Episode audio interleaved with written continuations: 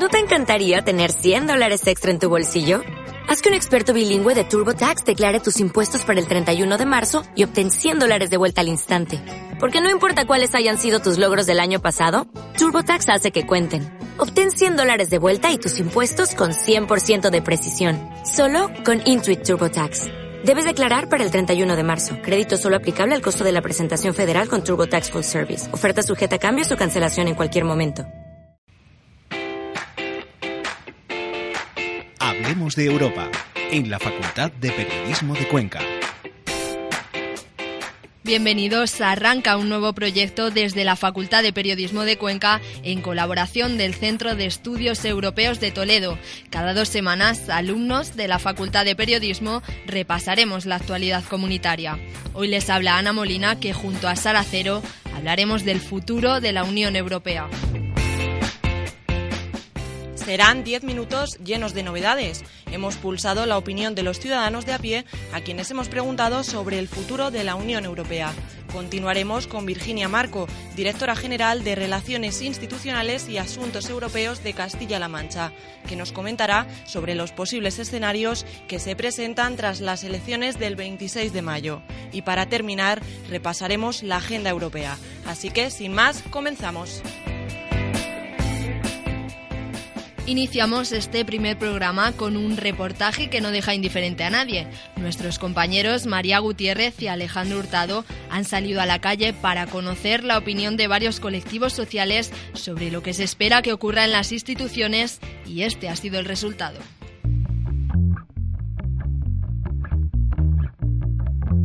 Comienza la cuenta atrás. Quedan menos de 100 días para dar el pistoletazo de salida a las próximas elecciones europeas. Los últimos datos apuntan a que este año habrá más euroescépticos, pero ¿qué opinan realmente los ciudadanos? Está todo fatal, fatal, fatal. Con el Brexit, los ingleses y Gibraltar y no lo sé, pero lo veo jodido. Dependiendo también de cómo acabe el tema del Brexit, si al final es un Brexit duro, blando o incluso no hay Brexit, que todavía no está claro, Creo que está jodido porque empieza uno que es uno de los fundadores, los demás van a salir zumbando. Las opiniones parecen bastante negativas. Este año, la Unión Europea afronta tres citas: la salida del Reino Unido, la cumbre de Sibiu y las elecciones al Parlamento Europeo. Tres decisiones que marcarán el futuro de esta comunidad política. Así nos lo contaba Isaac Martín, director del Centro de Estudios Europeos de Castilla-La Mancha. Un momento de incertidumbre que se va prolongando en el tiempo, pues obviamente los ciudadanos tienden por naturaleza a desconfiar de las instituciones. Eh, si a ello añadimos que es algo muy habitual, que nuestros líderes políticos cuando algo va mal le echan la culpa a Europa, eh, y esto se dio particularmente en el contexto de la crisis, pues esto influye en la opinión pública. Porque no olvidemos que el Parlamento Europeo también participa en el proceso de, de retirada del Reino Unido y bueno, pues es una manera de que los ciudadanos podamos eh, opinar, ¿no? Y yo creo que este sería el mensaje positivo. Los ciudadanos tenemos una oportunidad de participar en la toma de decisiones europeas. Existen diversas iniciativas por parte del Parlamento Europeo en España, como la de esta vez voto, que pretenden luchar contra la abstención y animar al voto, especialmente entre los jóvenes, un colectivo que tiene diversas opiniones sobre qué hacer el 26 de mayo. Hemos salido a la calle para comprobarlo.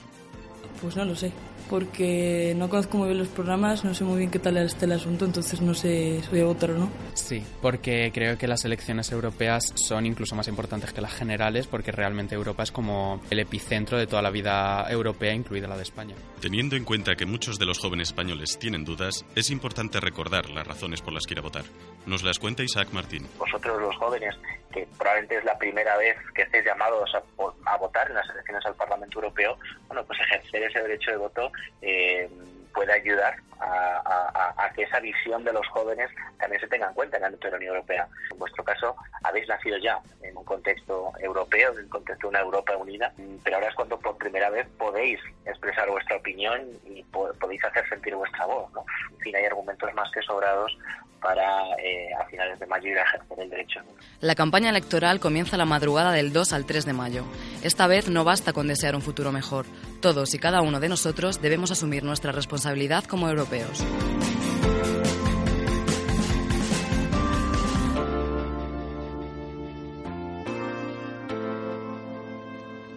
A continuación vamos a conocer la opinión y la valoración de hacia dónde debería ir la Unión Europea desde la perspectiva de nuestra región de Castilla-La Mancha. Tenemos para ello a la directora general de Relaciones Institucionales y Asuntos Europeos de Castilla-La Mancha, Virginia Marco. Bienvenida a este programa. Muchísimas gracias y muchas gracias por vuestro compromiso también con la Unión Europea. ¿A qué dirección debería dirigirse la Unión Europea? Pues creo que en primer lugar eh, tenemos que hacer mucho por acercarnos a la ciudadanía. Creo que si hay algo que nos está demostrando, por ejemplo, el Brexit o, el aumento de los populismos o de los extremismos en muchos países de Europa, es precisamente que falta explicar mucho de lo que sí que está haciendo bien la Unión Europea y de consultar con la ciudadanía también hacia dónde creen ellos que debería ir. Y en general cuando así lo hacemos mediante diálogos por parte de, de esta dirección y del gobierno regional, lo que nos suelen eh, reportar es que quieren una unión mucho más social y mucho más cercana a los ciudadanos, tanto en sus políticas como en, las, en el acercamiento a preguntarles qué es lo que quieren. Hablaba de la ciudadanía en el último Eurobarómetro, nos dejó datos quizá algo sorprendentes, entre los cuales que prácticamente todos los países mediterráneos tienen una confianza inferior a la media de la Unión Europea. ¿Qué está pasando? ¿Por qué cada vez hay más euroescépticos? Pues yo creo que en primer lugar es una cuestión de comunicación, porque si eh, vuelvo a nombrar el ejemplo del Reino Unido, creo que el Brexit ha demostrado que, las falacias pueden calar, porque a día de hoy una parte buenísima que tenemos con las redes sociales es que podemos informarnos mucho más. Eh, puede haber quienes eh, tienen una intención de, de, descomunicar, de desinformar, de lanzar falsas noticias o, por ejemplo, esa falsa ilusión de que todo lo que no se dé, todo lo que no se contribuye financieramente a la Unión puede ser un ahorro, en este caso para Reino Unido, y no era así en absoluto. Entonces creo que, y en esto, eh, por eso les agradezco también especialmente a los medios de comunicación que hagan por, informar, es, es, fundamental que entre todos colaboremos por hacer llegar lo que, lo que sí hace bien también la Unión, que, que es mucho. Buena parte de esta desconfianza también se ve motivada por la emigración que llega desde fuera de la Unión Europea. Pero ¿por qué a día de hoy es imposible conseguir un consenso en esta materia? Pues creo que fundamentalmente también hay eh, mucha parte, como decía, de falacia, eh, de intentar culpar a unos pocos de los problemas que tenemos, porque son innegables, tanto como Estado como, como Unión también, porque además hay muchas diferencias culturales, históricas, y creo que esto debería enriquecernos entre, entre nosotros, al margen además de las personas que, que puedan llegar y que requieran en muchísimos casos asilo, como está ocurriendo con Siria, con Venezuela. Aparte creo que tenemos también mucho interno que debatir también también eh, sobre, sobre nuestras propias diferencias y asumirlas como una riqueza.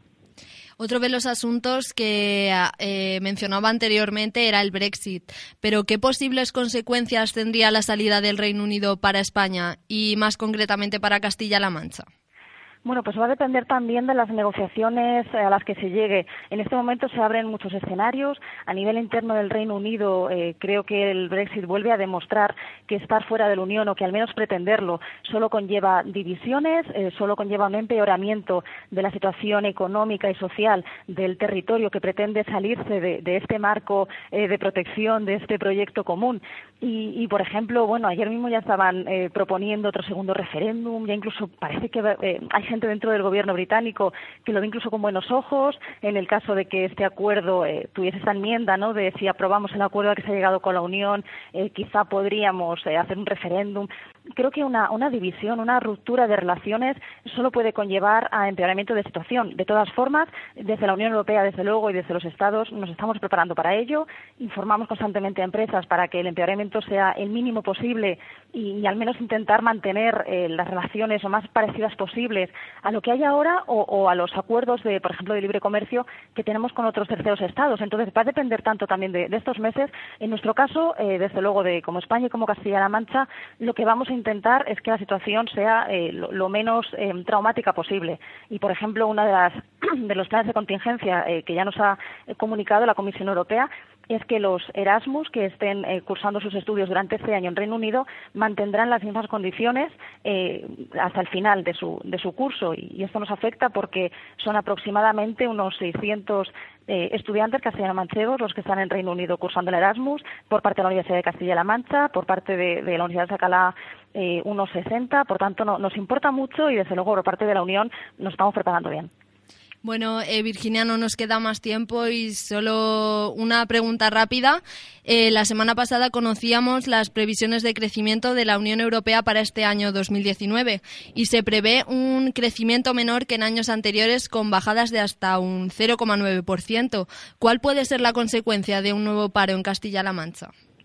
Bueno, yo creo que eh, la salida del Reino Unido, desde luego, eh, puede hacer cierto daño. También la situación interna que tengamos eh, ya con independencia de, de Reino Unido creo que, que, lo principal, bueno, hasta ahora desde luego en Castilla-La Mancha, precisamente estos días en, en el Día Europeo de, de, la Industria que celebramos la semana pasada en Guadalajara, se decía que, que la región, precisamente de Castilla-La Mancha, era la cuarta eh, que más había crecido de, de, toda España y eso nos demuestra que somos una de las regiones europeas con mayor dinamismo, eh, con mayor crecimiento de empresas, eh, con unas buenas condiciones eh, también laborales. Por tanto, creo que tenemos que seguir trabajando, no dormirnos desde luego los laureles, nunca lo hacemos, y, y seguir trabajando en, en, todos los ámbitos, tanto desde el, el acompañamiento constante y, el, y el, diálogo constante también, tanto con el sector empresarial como sindical y, y, por parte de la administración, desde luego creo que estamos haciendo todo lo que todo lo que está en nuestra mano y se está demostrando con unos muy buenos datos.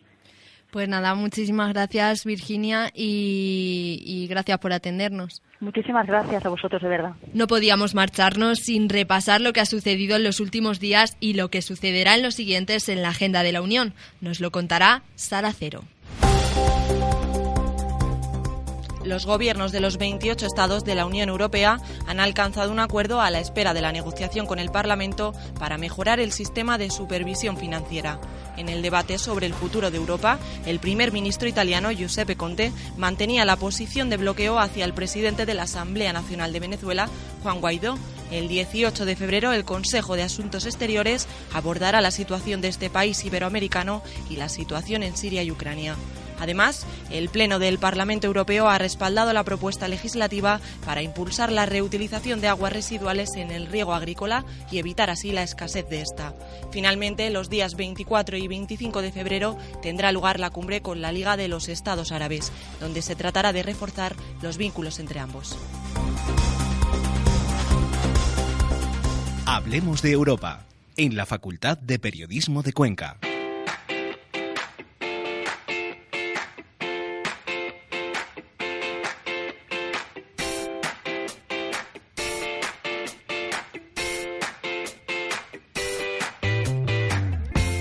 Y hasta aquí el programa de hoy. Les damos las gracias por estar al otro lado y desde ya les invitamos al próximo programa donde volveremos a hablar sobre los diferentes aspectos que envuelven el futuro de la Unión Europea.